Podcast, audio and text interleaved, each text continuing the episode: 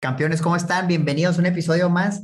Les tenemos un súper temazo y es que hemos visto que los videos que subimos hablando de TFs han pegado muy bien, se ve que les interesa el tema. Es una estrategia muy noble de inversión que puede hacer tal vez de manera pasiva, semipasiva, no consume mucho tiempo y sin embargo te puede dar exposición a un mercado enorme. Entonces a nosotros también nos gustan mucho los ETFs como ustedes. ¿Qué te parece? Ahora nos hacemos otro episodio de ETFs. Muy buen, muy buen tema y aquí los campeones mandan. Y creo que hoy la selección va a ser interesante porque ETFs hay muchísimos. Tenemos casi 1300 ETFs para escoger, independientemente de cuál sea tu casa de bolsa de elección. Tienes una lista de 1300. Pero hay unos que son menos bursátiles, hay unos que los vas a ver disponibles, pero te va a costar más trabajo comprar. Aquí te cuento, Mario, la semana pasada estoy preparando un material que, que subiré al canal de algunos ETFs muy curiosos que me gustan mucho, pero que no son tan populares y tenía en la mente alrededor de 10 que no son tan populares y que fui comprando y, comencé el, el, viernes a tratar de poner mis posturas de compra y de los 10 solo se ejecutaron 5 y mis posturas de compra eran competitivas, no es que estuviera, si eran posturas limitadas, pero no era como que tuviera un gran spread a mi favor, eran muy cercanos al precio de mercado y de los 10 solo 5 se ejecutaron, de los cinco, una fue parcial, no se ejecutó total. Entonces, hoy, campeones, vamos a enfocarnos en ETFs que son de muy gran tamaño, que digo, hay varias variables a considerar para el tema de la bursatilidad, el tema de la liquidez, pero bueno, estos son bastante populares y muchos de ellos vas a poderlos comprar y vender con mayor facilidad. Bienvenidos a Campeones Financieros. Campeones Financieros. Donde Manolo y Omar hablaremos de finanzas. Sí, sin duda, esos tienen un buen volumen, entonces es muy probable que sí haya buena versatilidad para que los puedas comprar. Entonces, pues bueno, ya, ETFs por tamaño, literal, por el dinero que administran. Ese va a ser el criterio que vamos a estar utilizando. Vamos a mostrarles una lista, campeón, para que la veamos viendo. Yo encontré esto en internet, tú la puedes buscar, los mayores ETFs por tamaño, por capitalización bursátil, por market cap. Esto yo creo que es una buena referencia. Entonces, de entrada, el market cap, ¿qué es? ¿Cuánto dinero están administrando esos ETFs. Por ejemplo, el más grande de todos los ETFs dice que administra, Dios, esto no siquiera lo puedo pronunciar, billones, billones, 400 billones de dólares de Estados Unidos. Aparte, un billón son mil millones de dólares. Entonces es una locura. 400 mil millones de dólares de Estados Unidos. ¿Y el ETF cuál crees que es, Manolo? Pues se llama el SPY, el famoso índice S&P 500, replicado por un montón de ETFs de los más líquidos, con comisiones razonables, de los más populares, es el SPY. Y lo hemos mencionado mucho hasta el cansancio, pero tal vez ni siquiera nos hemos puesto a ver qué es lo que tiene adentro, Manolo. Entonces me gustaría echarle un vistazo. Si nos metemos a la página literal del gestor, State Street Global Advisors, son los que hacen el, el ETF SPDR SPY, vamos a ver qué es lo que nos ofrecen, por qué será que administran tanto dinero, algo bueno han de tener. Entonces fíjate, de hecho ya subió aquí el Net Asset Value, el tamaño del fondo, 445 mil millones, el otro decía 400 mil, entonces pues ya fue creciendo. La comisión bien importante de entrada, si tú compras un ETF que sigue un índice, tú lo que buscas es que sea el que te cobre la menor comisión posible, porque en teoría el resultado de todos los ETFs que sigan al mismo índice va a ser muy parecido. La gran diferencia va a estar en la comisión. Entonces te cobran 0.09% de lo que tú inviertes al año, pues la verdad está muy bajito, menos el punto de producto, bien, bien bajita las comisiones, se ve bastante bien. Ah, mira, aquí sí aparece el Asset Under Management, los 400 mil. Vamos a ver qué nos sale. ¿Qué es un ETF que sigue al índice S&P 500? Entonces, estamos copiando la composición de un índice compuesto por 500 empresas seleccionadas, las más grandes de Estados Unidos, que están separadas en 24 industrias diferentes. Es un ETF muy diversificado. Vamos a ver qué es lo que tienen adentro. Entonces te muestran, si son 505 empresas, te muestra el crecimiento en las ganancias de las empresas estimado 3-5 años, 16%, y algunas métricas más técnicas. Si te quieres poner un poco más técnicos, ve algunas razones financieras, el price to book, el price to earnings, promedio de todas esas empresas, te lo van a enlistar. Yo no me quiero poner tan técnico en este episodio, lo que quiero ver es que veamos las posiciones, oye, en qué está invirtiendo, por qué está invirtiendo en esas posiciones, qué tiene el índice adentro. Entonces me gusta esta página porque te compara lo que tiene el índice del lado derecho y lo que tiene el ETF del lado izquierdo. Acuérdate, ellos están tratando de copiar al índice. Vamos a ver si es cierto. El índice dice que Apple representa un 6.19%. Bueno, en el ETF Apple representa un 6.19%. Si te pones a ver las posiciones son idénticas, están exactamente igual al índice. Aquí el error humano es muy, muy bajo. Entonces, por ende, los resultados van a ser muy parecidos al S&P 500. ¿Qué es lo que hay adentro? Pues tenemos una parte de Apple, de Microsoft, de Amazon, de Facebook, de Google, que se llama Alphabet, dos clases de acciones diferentes, de Tesla, de Nvidia, Berkshire Hathaway, JP Morgan. Son las 10 posiciones más grandes. Ahora no son todas, porque acuérdate, campeón, eran más de 500 pero fíjate qué locura, estás invirtiendo en un ETF que tiene un montón de empresas de diferentes sectores. Facebook, como decir que anda en las redes sociales, Apple, fabricación de equipo de cómputo, celulares, Microsoft Software, Tesla, autos eléctricos y futuro tecnología, Nvidia, una locura, un banco, JP Morgan, entonces muy, muy diversificado dentro de las muchas otras cosas que hay. Y si nos vamos para abajo, viene justamente dividido por sectores. Esto es bien importante. ¿Por qué nos platicas un poco de esto, Manolo? Perfecto, Mar. Eh, pues algunos comentarios para complementar. Eh, primero, justo va a ser muy parecido a, los índices, como ahorita bien comentaba Omar. La diferencia puede ser ligera. En algunos casos, ya si te estás poniendo un poco en nivel intermedio, vale la pena que le eches un ojo a esas posibles diferencias entre el índice y el desempeño. ¿Qué pasa? Pues pasan varios efectos. Uno, pues detrás hay una persona, ¿no? Hay un, ser humano, hay un grupo de personas que están comprando, replicando el, índice que está, que está siguiendo, pero bueno, en ese inter puede haber ciertos errores, puede haber ciertas diferencias que se tarden en comprar, que tenga una partecita en efectivo, también hay ciertas entradas en efectivo en lo que van comprando, y eso puede hacer que no sea exactamente el mismo rendimiento, porque luego sí hay campeones que nos han preguntado, oye, ¿por qué si yo vi que aquí está pagando el 11 el índice, en, mi caso está pagando el 10.70, ¿no? Además está el tema de la comisión, hay algunos temas de impuestos que no están considerados directamente en, el, en, uno y en otro sí, entonces, pues esas son las diferencias. Ahora, aquí para los que nos escuchan a través de Spotify, diferentes canales, pues estamos viendo el, la distribución por industria. Esto es algo interesante que le pido a los campeones que le echen un ojo cuando estén seleccionando un ETF, qué tanto porcentaje está cargado a una industria o a otra.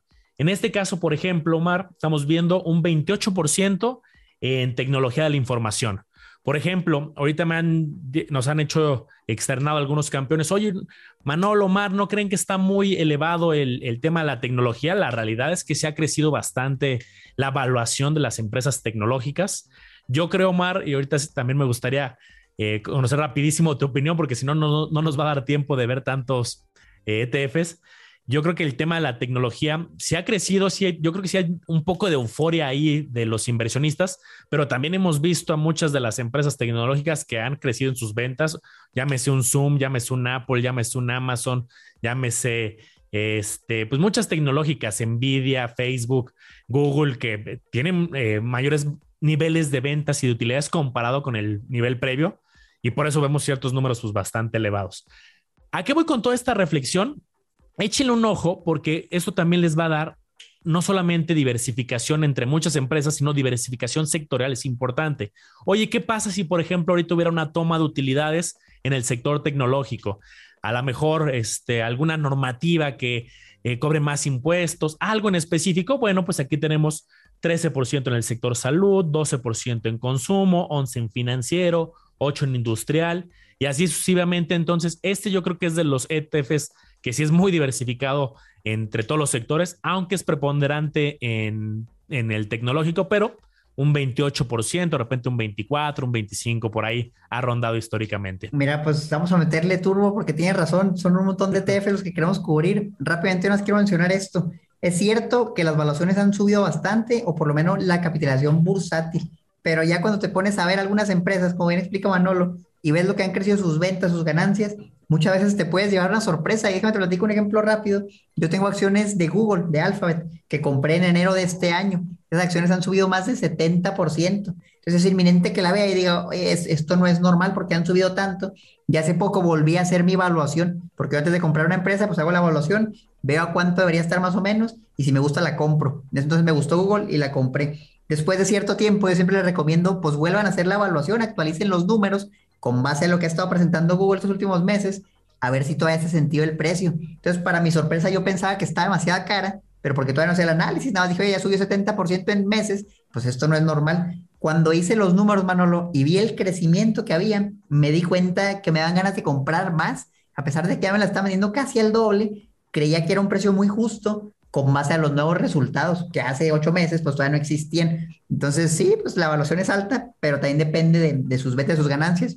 Por eso hay que analizarlo a detalle. Ahora en los ETFs pues sería más complicado porque son un montón de empresas. Puedes ver las posiciones más grandes o puedes ver las métricas generales que estábamos viendo ahorita, que les dije que no quería poner tan técnico. Bueno, pues ahí algún promedio de ciertas métricas, como puede ser, por ejemplo, el price to earnings. El promedio es de 25, pues históricamente este ha estado muy por debajo, el promedio que será como un 15, 18. Entonces, puedes decir, oye, históricamente sí está un poquito alto, en vez de ponerte a ver todas las empresas. Pero bueno, ese es el SPY, excelente ETF, muy bursátil. El que sigue es prácticamente lo mismo, pero otra gestora se llama IBB. No, no quiero redundar en lo mismo. Otro ETF que sigue al S&P 500. Y luego tenemos el VTI, Vanguard Total Stock, Market ETF. Vamos a ver qué hace este. Este me gusta mucho, Manolo, porque yo, yo siempre menciono VO y VTI. Y les digo, ¿sabes qué? Los resultados van a ser prácticamente idénticos. ¿Cuál es la diferencia? El VO, que es el S&P 500, tiene 500 empresas más grandes de Estados Unidos. El VTI tiene a todas las empresas de Estados Unidos. Todas las empresas de Estados Unidos, que son más de 3.000, son casi 4.000 empresas. Entonces dices, oye, pues ¿cuál agarro? ¿Las 500 más grandes o agarro a todas? Bueno, es que realmente las 500 más grandes representan la gran mayoría del portafolio, ya las pequeñitas tienen un impacto muy mínimo. Pero entonces si tú dices, me gustaría tener todo, ¿sabes que quiero abarcar todo, estar extremadamente diversificado? pues tienen la opción del BTI. Vamos a ver las posiciones y fíjate cómo son idénticas. Apple, Microsoft, Google, Amazon, Facebook, Tesla, exactamente lo que acabamos de ver. Pues ¿por qué? Porque son las posiciones más grandes. Nada más aquí representan el 23% y en el otro a lo mejor representarán un pequeño porcentaje menos. Realmente no creo que haya mucha variación. Vamos a ver si aquí nos sale. Más o menos, viendo estos números 6, 5, está muy parecido. Realmente no hay mucha diferencia. Entonces, BTI, si quieres incluir a las small caps, empresas más chiquitas, puede ser una alternativa contra el VO.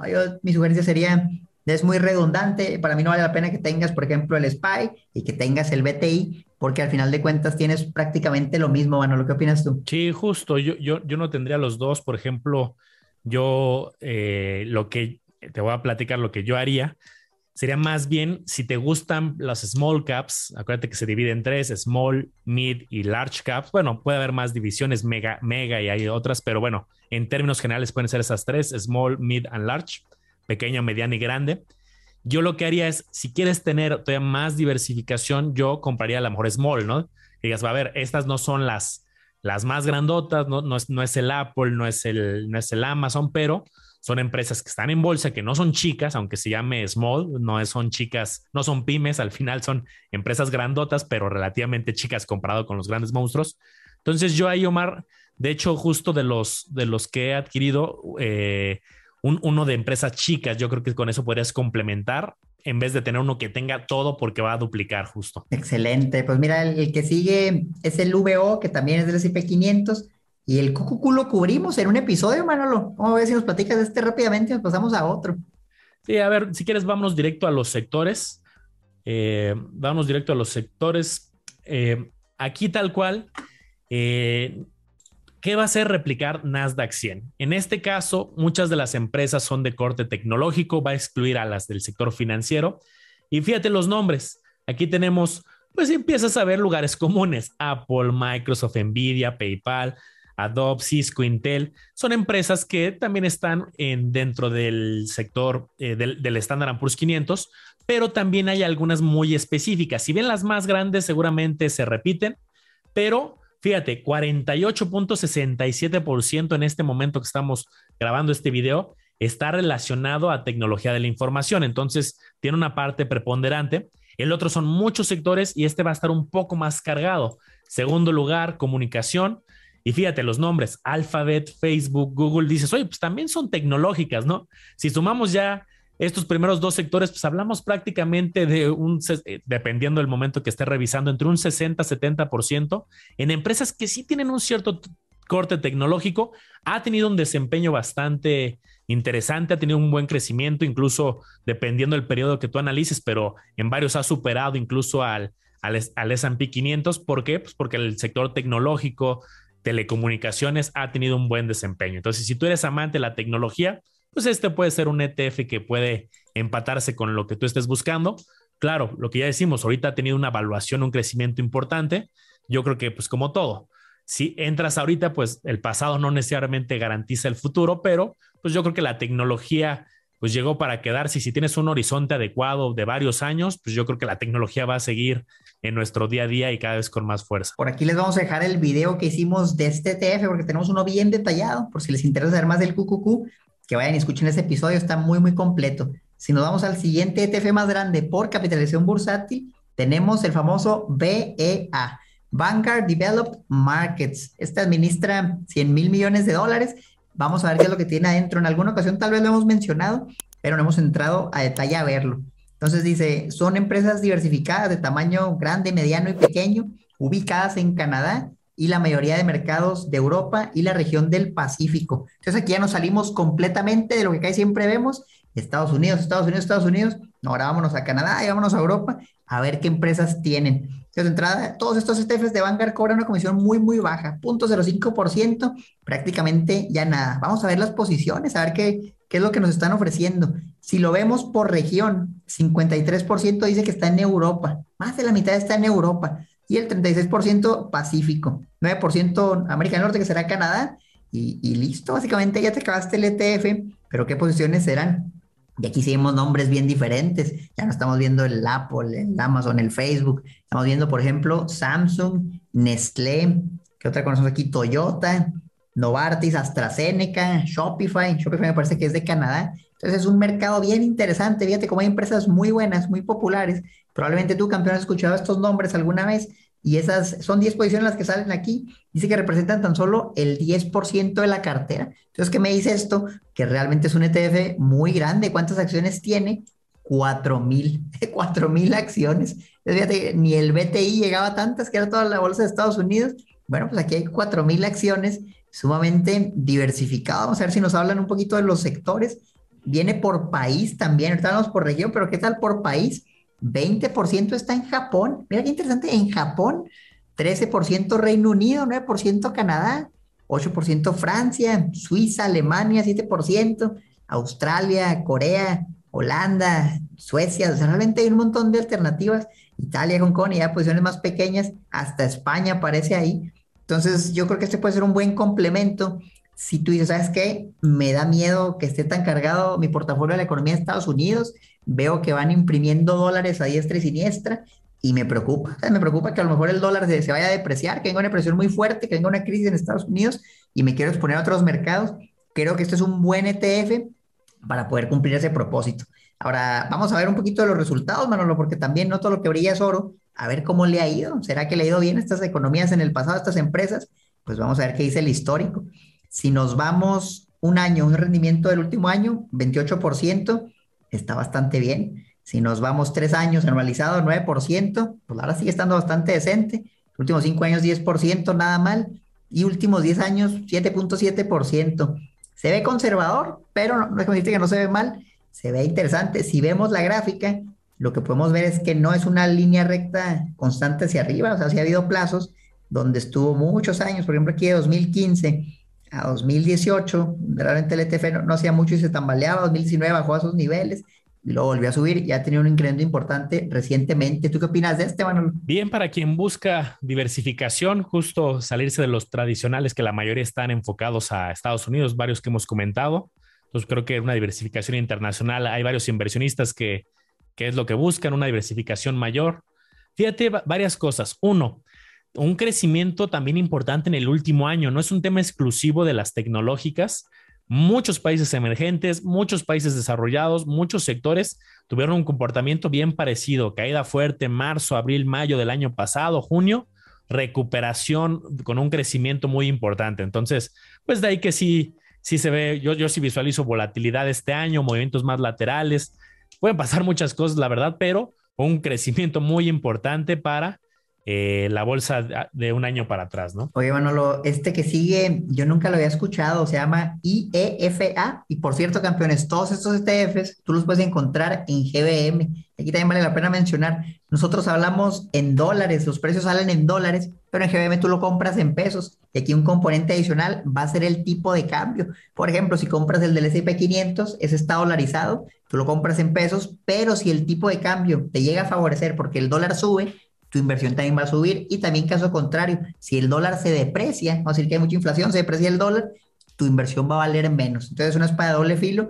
El tipo de cambio, si está subido al dólar, pues va a depender de si al dólar le va bien o no, para que lo consideren campeones. Muchas veces también por eso nos dicen, oye, ¿por qué el rendimiento es diferente? En el ETF dice que subió 10% en dólares y el mío bajó 5. Ah, pues es por el tipo de cambio muy probablemente. Bueno, bueno, te decía este, el IEFA, iShares Score, Vamos a ver que este, yo no lo había escuchado la verdad, dice Investable Market Index, el índice al que sigue. Vamos a ver qué es esto, porque no, no tengo ni idea, Manuel, tú lo conoces. Europa, Australia, Asia y Asia son los países. Aquí estamos viendo ya la, eh, pues justo es una de las grandes ventajas que aquí Omar y yo siempre se los hemos recalcado. Si un ETF no lo conoces y es que el amigo del amigo y es que lo vi en algún post, donde sea, pues qué mejor que la información está disponible y aquí los mismos proveedores de los ETFs es lo que quieren, ¿no? Que, no, que nosotros podamos conocer a detalle la información. Y bueno, en este caso, Europa, Australia, Asia y el lejano oriente son los, las geografías donde se está enfocando. Rendimientos bastante, pues bastante elevados, 33.89% en el último año. Digo, es un comportamiento atípicamente alto. Ya si te vas al promedio de los cinco años, dices, ah, bueno, pues hablamos de un de 10%, 10,75 en promedio. ¿Qué más vamos a tener de información? Pues lo mismo, vamos a tener las comisiones, los sectores. Comisión 0.07%. Si te das cuenta, 0.07, 0.09, 0.03 han salido estos niveles en cuanto a, comisiones de gestión del ETF. No todos son tan baratos. Estos son muy grandotes y son bastante bajita la comisión, pero la ventaja es que eh, los que son un poquito más caros, que te cobran de repente eh, punto 0.40, punto, eh, punto 50, punto 60, no vas a ver ETFs o difícilmente uno que te cobre el 2%, el 3%. Eso podrá aplicar en algunas otras estrategias, pero la verdad es que es una de las grandes ventajas. ¿Qué más? Vamos a ver la posición. Pues vamos a ver algunos nombres conocidos, justo de los pasados. Vuelve, vuelve a aparecer Nestlé, vuelve a aparecer Roche, Toyota, AstraZeneca, por las mismas geografías, ¿no? Dado que son internacionales, pues puede que haya algunos comunes. ¿Cuál sería aquí mi tip? Si tú vas a tener varios internacionales y ya de repente estás teniendo tres, cuatro ETFs internacionales, pues a lo mejor pensar, oye, ¿qué tanto se están repitiendo? Porque ya tengo uno con Europa, uno con Europa y Australia, uno con Europa, Australia y Canadá, pues nada más checa que, que no estés eh, empalmándote. Es bastante redundante, la mayoría de estos estaban en el anterior. Mira, aquí hasta viene Allianz, será la aseguradora. Vienen un montón de empresas. Sí, es, es de Alemania, ¿verdad? Fíjate qué locura. Sony, Unilever, empresas muy populares que venían en el otro también. Entonces, a lo mejor ahí yo agarraría uno de los dos si me interesa eso. Se ven parecidos. Si nos vamos al siguiente ETF más grande por capitalización bursátil, tenemos uno que se llama A, G de gato, G de gato. Dice bonos. Vamos a empezar hablando de los bonos. Ahora sí hablamos de puros de acciones, pero ¿qué tal uno que invierta en deuda? Bueno, aquí sale este, el AGG, y lo que te dice son bonos de grado de inversión de Estados Unidos. Eh, quiere decir deuda del Tesoro, del gobierno de Estados Unidos, muy, muy segura, pero los rendimientos son muy bajos porque es de los países considerados más seguros para invertir. Entonces te pagan bien poquito por tu prestarle tu dinero al gobierno de Estados Unidos. Vamos a ver, mira, de entrada, pues aquí están los rendimientos. Y dices, oye, ¿y cuánto ha pagado eso? Pues mira, el último año ni siquiera han ganado dinero, han perdido, han tenido un rendimiento de menos 0.3%. Si tú te vas a los últimos tres años, en promedio 5% por año, muy conservador, pero acuérdate, es algo muy seguro. Últimos cinco años, 3%. Últimos 10 años anualizado, 3%. Y desde que lo hicieron, 4%. Entonces, obviamente aquí no vas a poner dinero que quieres crecer. Más que nada lo que buscas es preservar el poder adquisitivo. Un buen portafolio, pues siempre está compuesto de acciones y de algo en deuda. Entonces, la parte en deuda, a lo mejor si tú dices, pues yo no la quiero tener en CETES, no la quiero tener en una SOFIPO, me da miedo dejarlo en pesos, si lo quiero tener expuesto al dólar, puede ser un ETF interesante si quieres diversificar en el tipo de cambio en un instrumento de deuda. Vamos a ver si hablan un poquito aquí de sus posiciones, a ver qué tipo de bonos están comprando. Pues fíjate, el 37% deuda de la tesorería de Estados Unidos, meramente préstamos a Estados Unidos. Por aquí viene una asociación nacional de, hipotecas, bueno, por créditos hipotecarios, estos son los 10%, un informe MBS, no, sé qué será esto, la verdad. Viene otro de hipotecas, programas federales, Bank of America, viene hasta algo de deuda, de, hay un poquito más del 1% de un banco, de otro banco. Entonces, mayormente, ¿qué es? Deuda de Estados Unidos. se ve interesante. Yo conocía uno que se llama BND, que es el que yo uso para deuda, pero este se, se ve también bien, la verdad se ve muy bien diversificado. Si lo que te interesa es eso, instrumentos de deuda. Y aquí viene también por plazo, esto es bien importante. ¿A qué plazo están los bonos? ¿A corto plazo, mediano plazo, largo plazo? La gran mayoría, dice el 28%, son bonos a 3 a 5 años. Imagínate que tú compraras eso por tu cuenta. Aquí te puedes preguntar, oye, ¿por qué no voy y lo compro yo? Y lo compro ahorita un bono a 5 años.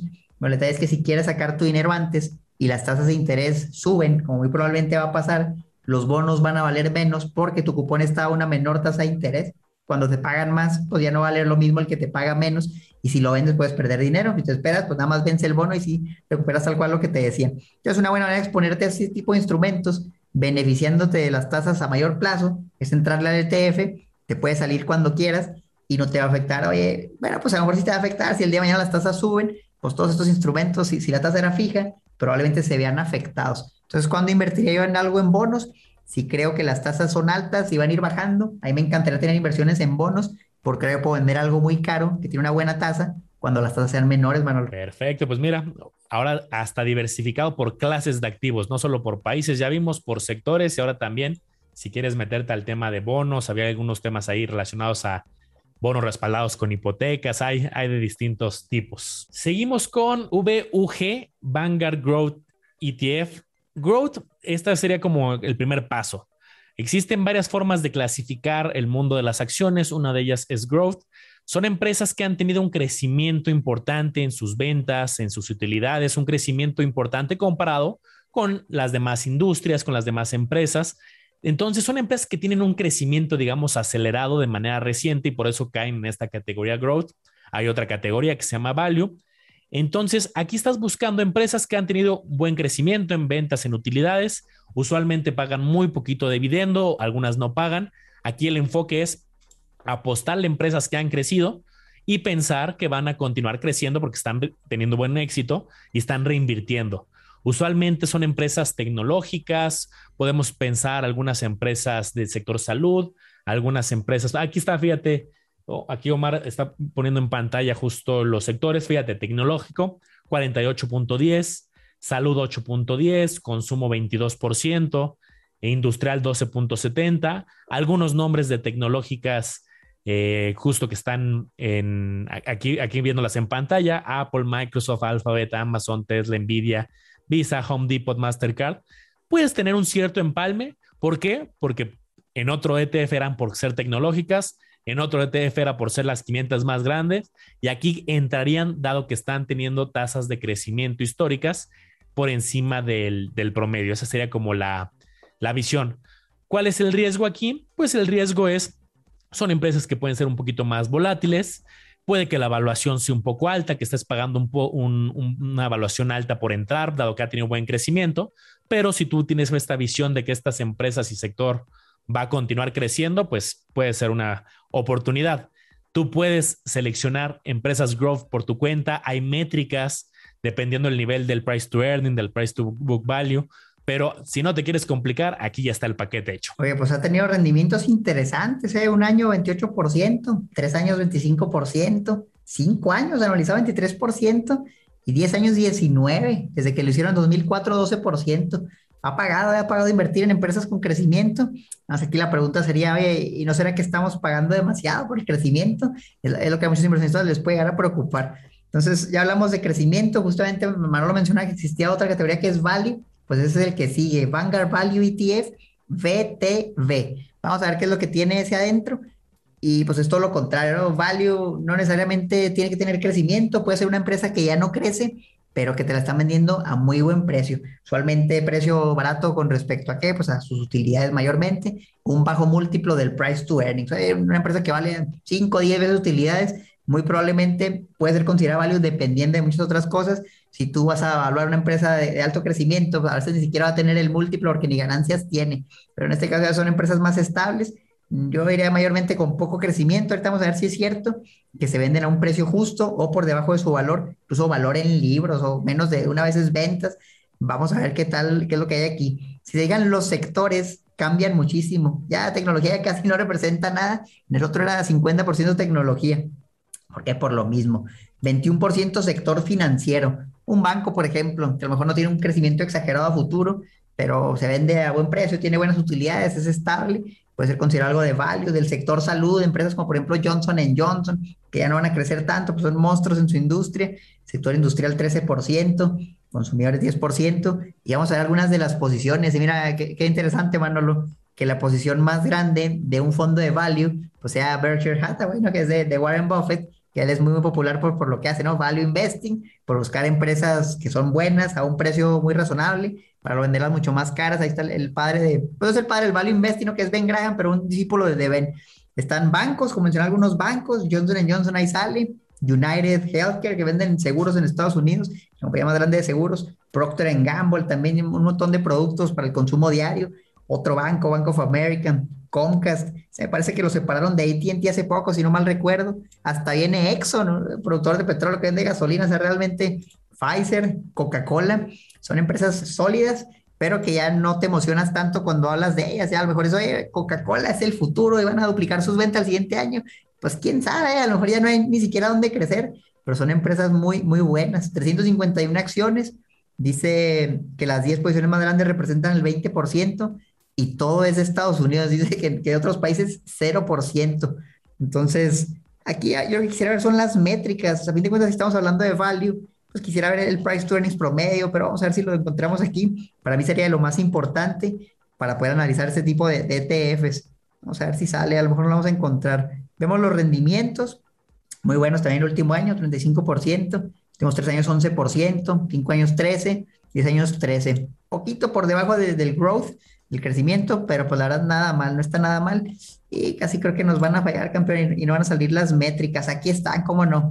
Fíjate, vamos a abrir el otro y lo vamos a comparar para ver realmente si hay una diferencia o no entre lo que vale una empresa con alto crecimiento y lo que vale una empresa de value, que no a lo tanto crecimiento. Si vemos las métricas, por ejemplo, el price to earnings ratio, compararla con las utilidades del año pasado, para ver cuántos años tardarías en recuperar tu inversión si ganas lo mismo que ganaron los últimos 12 meses. Ok, con las de crecimiento, el promedio es 39 veces utilidades del año pasado. Está alto, es algo bastante alto. Habla que el S&P 500 anda en un promedio como de 18, si no mal recuerdo. es más del doble históricamente. Si nos vamos a las de value, el price to earnings ah, de 17, la mitad del crecimiento. Entonces, pues sí, sí, sí se nota obviamente que está más barato. Lo podemos comparar, por ejemplo, el price to book, las tecnológicas 10, 10 veces el valor libros muy alto, el otro 2.7, pues la verdad tampoco está tan bajo. Entonces se nota, mira, y aquí sale el crecimiento justamente en las ganancias, qué interesante, que obviamente el, el ETF de crecimiento crece 28%, las ganancias con respecto al año pasado en promedio, mientras que el de value crece 8%. Entonces, pues sí, se cumplen, son empresas por menos crecimiento, muchos les dirán empresas más aburridas, pero yo sí creo que hay buenas oportunidades también ahí, bueno, una empresa ahora sí que infravalorada, que tiene un precio muy barato y a lo mejor las personas no, la están viendo. Y te pongo un ejemplo de algo así que yo he visto recientemente. Por ejemplo, la empresa de Intel. Intel es una empresa muy grande, muy grande, que ya realmente no tiene mucho donde crecer, que muchos dicen que viene la competencia como AMD, como Nvidia, a comerse su mercado, y eso es cierto, pero sigue siendo una empresa muy rentable, que tiene ventas estables, que tiene buenas ganancias, que paga un dividendo. Entonces muchas veces yo siento que el precio puede ser muy castigado a ese tipo de empresas, cuando tienen el miedo, ¿no? De que va a venir otra empresa a llevarse todo el mercado, pero pues también cuando va a hacer eso en 10 años, en 20 años, no, no creo que sea pronto. Muchas veces yo siento que hay buenas ofertas ahí si te pones a hacer un análisis de, meramente de la perspectiva de value investing. ¿Qué opinas tú, Manuel? De hecho, muchos años value superó a estrategias growth durante muchas décadas. Entonces, en la historia, pues creo que el señor Warren Buffett, pues por algo eh, ha promulgado con el ejemplo y pues siendo de los hombres más ricos del mundo y él pues trae esta filosofía eh, más orientada a value. Recientemente Growth, lo vimos ahorita, Growth ha tenido un mejor desempeño, pero con mucha historia Value ha sido consistente y superior a Growth, pero recientemente se han invertido los papeles. Digo, pues ahora sí que depende mucho de tu filosofía. ¿Qué quieres? Algo que esté creciendo eh, con tasas mayores y vaya a un ritmo muy, muy acelerado y tenga potencial de continuar esa tendencia, o quieres empresas muy sólidas que van a, soportar mejor una época complicada. Si llegara una época de tocando madera, ¿no? En alguna variante, algo complicado que se alargara mucho, pues puede ser que dependiendo de algunas empresas value en el largo plazo, eh, pues tengan esa cierta estabilidad, ¿no? Hablamos de un Walmart, un Procter Gamble, unas que son pues eh, Coca-Cola, ¿no? ¿Quién, va a tumbar a Coca-Cola? Y las otras, pues depende de oportunidades temporales, ¿no? Ahorita 2020 hubo muchas oportunidades para las growth, pero pues creo que hay lugar para las dos. Hay inversionistas que se inclinan por una, otras por otro. Yo creo que puedes analizar, puedes cambiar, puedes ir haciendo diferentes combinaciones y pues qué mejor que ya tenemos estos paquetes que te ahorran el trabajo a ti de, oye, será value, será growth, el price to earn, el price to book, que luego lo enseñaremos también por si lo quieres hacer directamente en acciones. Oye, Manolo, estará bien padre. Yo recuerdo que hicimos un video analizando a Google, yo consideré dentro de las de growth, de crecimiento, y los resultados, pues digo, han sido excelentes por, por la empresa. ¿Qué tal si hiciéramos un video, Manolo, analizando una value stock? Una empresa a lo mejor de la que nadie habla, hacer un Johnson Johnson, Procter Gamble, un Costco, Walmart, pero es que a lo mejor no crecen tanto, pero pues tal vez si son buena oportunidad, podemos hacer un análisis que realmente puede ser muy distinto al de una empresa en crecimiento para compartírselo a los campeones. Me gustaría, campeones, que nos dejaran en los comentarios qué empresa les gustaría que analizáramos o entrada, si les gustaría que analizáramos una, o si dicen, no, sabes que eso es para viejitos, eso es muy aburrido. Son las más fáciles de analizar y de evaluar, que son flujos de efectivo constantes, estables. Entonces es mucho más sencillo que una empresa que cada año duplica sus ventas, sus ganancias, te vuelve una locura hacer una evaluación de algo de eso. Sí, voten que quieren algo más tecnológico con, o con más crecimiento, algo más tipo growth, o quieren una más con mayor estabilidad, con una oportunidad de una evaluación oportuna de entrada y con potencial de crecimiento en el largo plazo.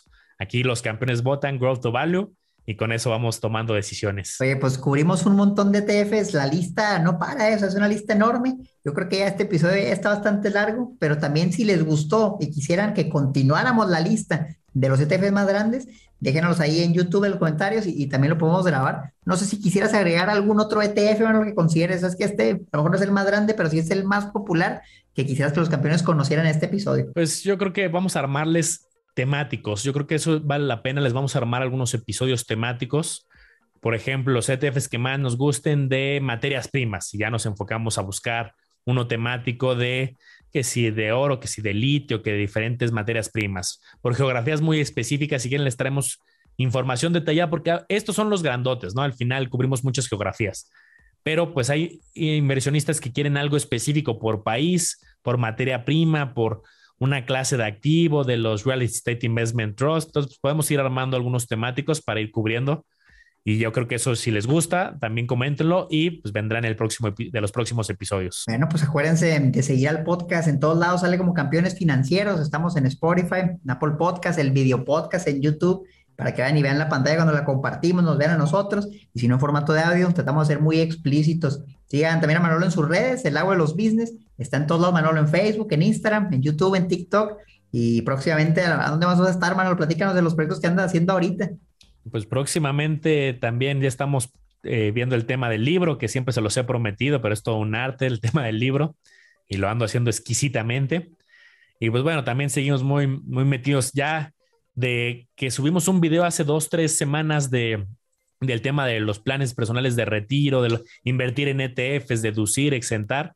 Pues ya muchos campeones se terminaron animando con las asesorías aquí del Lago Equipo y pues también muy contento de estar también aparte de enseñando, pues llevando algunas asesorías en temas de ETFs para el retiro. No, excelente, pues ya sabrán campeones, ustedes serán los primeros en saber los próximos proyectos en, los que estemos trabajando. Pueden buscar a mí como Mario Educación Financiera en todos lados también y recordarles pues que nos vemos en el próximo episodio, que se suscriban al podcast, bien importante, no puede ser posible que muchos nos escuchen, Manolo, pero no se han suscrito, a nosotros nos ayuda muchísimo, que vayan a YouTube, se suscriban y si nos pueden dejar un comentario, mucho mejor. Nos vemos a la próxima.